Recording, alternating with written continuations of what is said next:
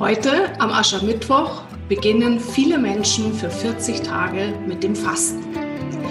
In der katholischen Zeitrechnung bis zum Ostersonntag verzichten viele Menschen auf liebgewonnene Gewohnheiten oder auch auf Gewohnheiten, die sie sich endlich mal abgewöhnen möchten. Mit unseren heutigen Tipps wird dir das Fasten richtig gut gelingen. Und damit herzlich willkommen zu einer neuen Ausgabe des Podcasts Kreatives Zeitmanagement. Ja, Fasten inspiriert ja mittlerweile auch viele Menschen außerhalb des katholischen Glaubens. Inspiriert dazu, dass sie mal verzichten auf Zucker, Alkohol, Schokolade, Kohlenhydrate, Fleisch, Social-Media-Aktivitäten oder bei manchen Menschen das Autofahren. Warum ist es so? Warum beginnen heute viele Menschen mit dem Fasten? Ganz klar, Fasten bedeutet einen deutlichen Gewinn für uns als Menschen, als Persönlichkeiten und das auf mehreren Ebenen. Wenn wir immer mal wieder auf liebgewonnene Dinge verzichten, dann hat das einen unglaublichen Effekt auf uns. Erster Effekt, wir üben damit Selbstdisziplin und Durchhaltevermögen. Zwei wichtige Skills wenn du beispielsweise auch auf anderen Ebenen in deinem Leben etwas verändern willst.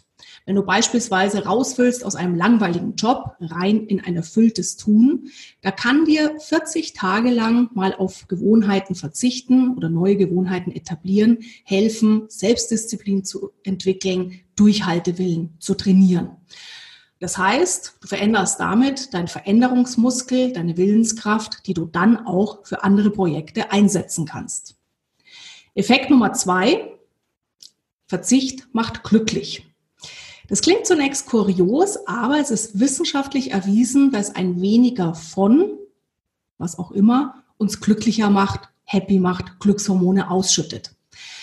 Allerdings funktioniert das natürlich nur, wenn du aus dem Wohlstand, aus dem Überfluss heraus auf Dinge veränderst, weil für manche Menschen, die am Existenzminimum darben, würde der Verzicht auf Mahlzeit nicht eine Challenge sein, sondern ja, das ist blanker Hohn, blankes Luxusproblem, was wir da eigentlich haben.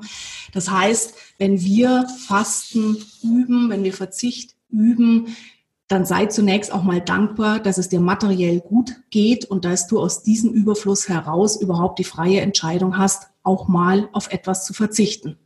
Das heißt, sei dankbar, sei dankbar im Sinne auch von bewusst mal Danke zu sagen und dann in den Verzicht reinzugehen.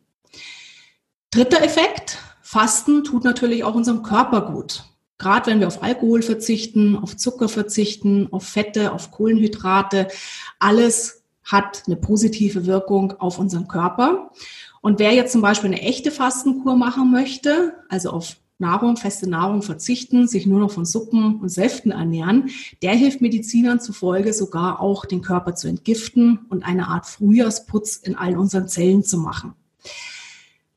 Mach aber bitte so eine Fastenkur, so eine Null-Diät bitte nur, wenn du gesund bist und idealerweise auch unter medizinischer Anleitung, weil wenn wir nicht total fit sind oder da irgendwas übersehen, dann schadest du deinem Körper mehr, als dass es dir hilft. Effekt Nummer drei, Fasten kannst du auch in Bezug auf Gewohnheiten, die du gerne verändern willst. Probiere doch beispielsweise mal in den kommenden 40 Tagen digitales Detox aus. Verzichte so weit wie möglich auf deine elektronischen Tools und definiere beispielsweise Tabuzonen in deiner Wohnung, in deinem Büro, wo du sagst, in diesen Bereichen wird das Smartphone jetzt 40 Tage lang nicht benutzt.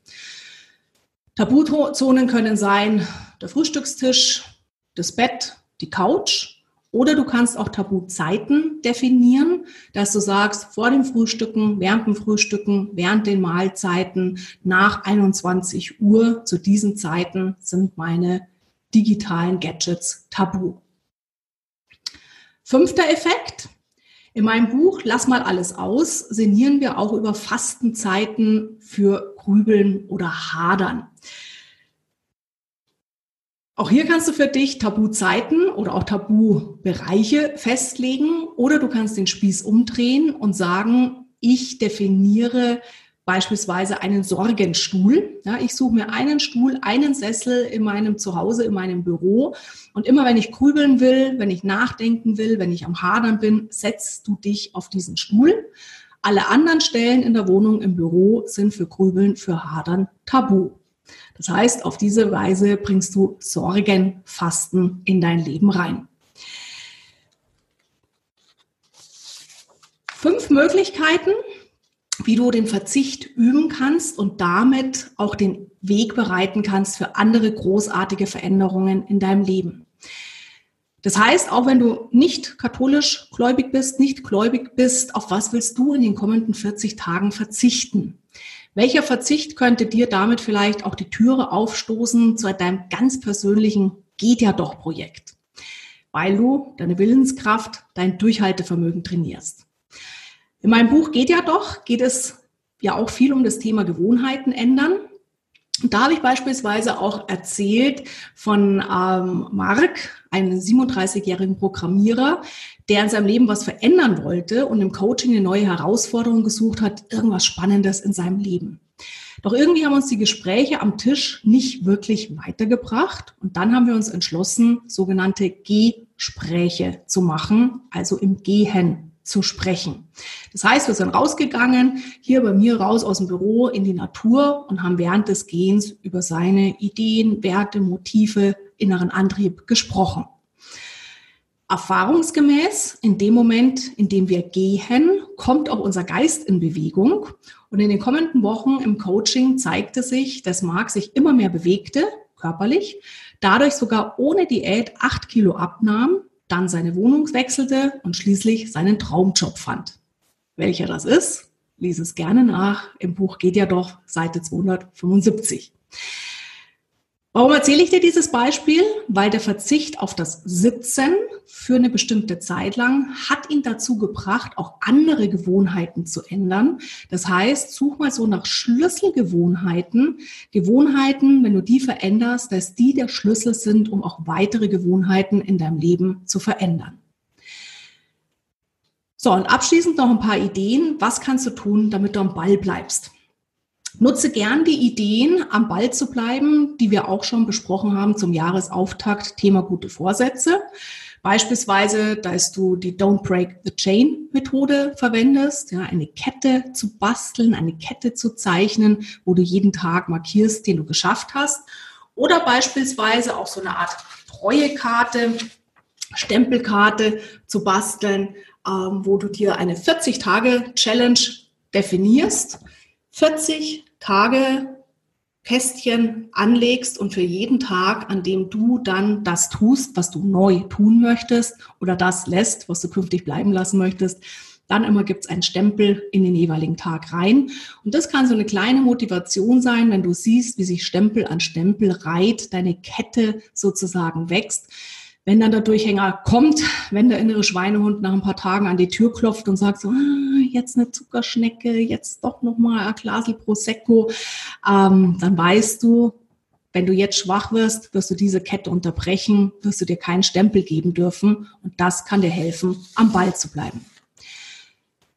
Such dir auch Mitstreiter, andere Menschen, die jetzt auch in der Fastenzeit Gewohnheiten verändern wollen sucht ihr sozusagen auch einen TIDA-Partner, eine Mastermind, ein Erfolgsteam und stärkt euch gegenseitig den Rücken, dass ihr, gerade auch wenn die Durchhänger kommen, am Ball bleiben könnt. In diesem Sinne, leg los und schreib mir gerne als Kommentar unter den YouTube-Kanal, Beitrag ähm, oder auch gerne in meinen Blog rein. Was wirst du in den kommenden 40 Tagen in deinem Leben verändern? Auf was willst du verzichten? Und was was versprichst du dir vielleicht auch davon? In diesem Sinne, legt los, viel Spaß beim Fasten. So, das war es auch schon, die neue Ausgabe des Podcasts Kreatives Zeitmanagement. Mehr Impulse findest du in meinem Blog www.glücksfactory.de. Zahlreiche Gratis-Checks und Downloads warten auf dich unter www.kreative-chaoten.com und dort findest du auch alle aktuellen Termine zu Seminaren, Online-Kursen und Live-Vorträgen. Ich freue mich, wenn wir uns auch mal persönlich begegnen.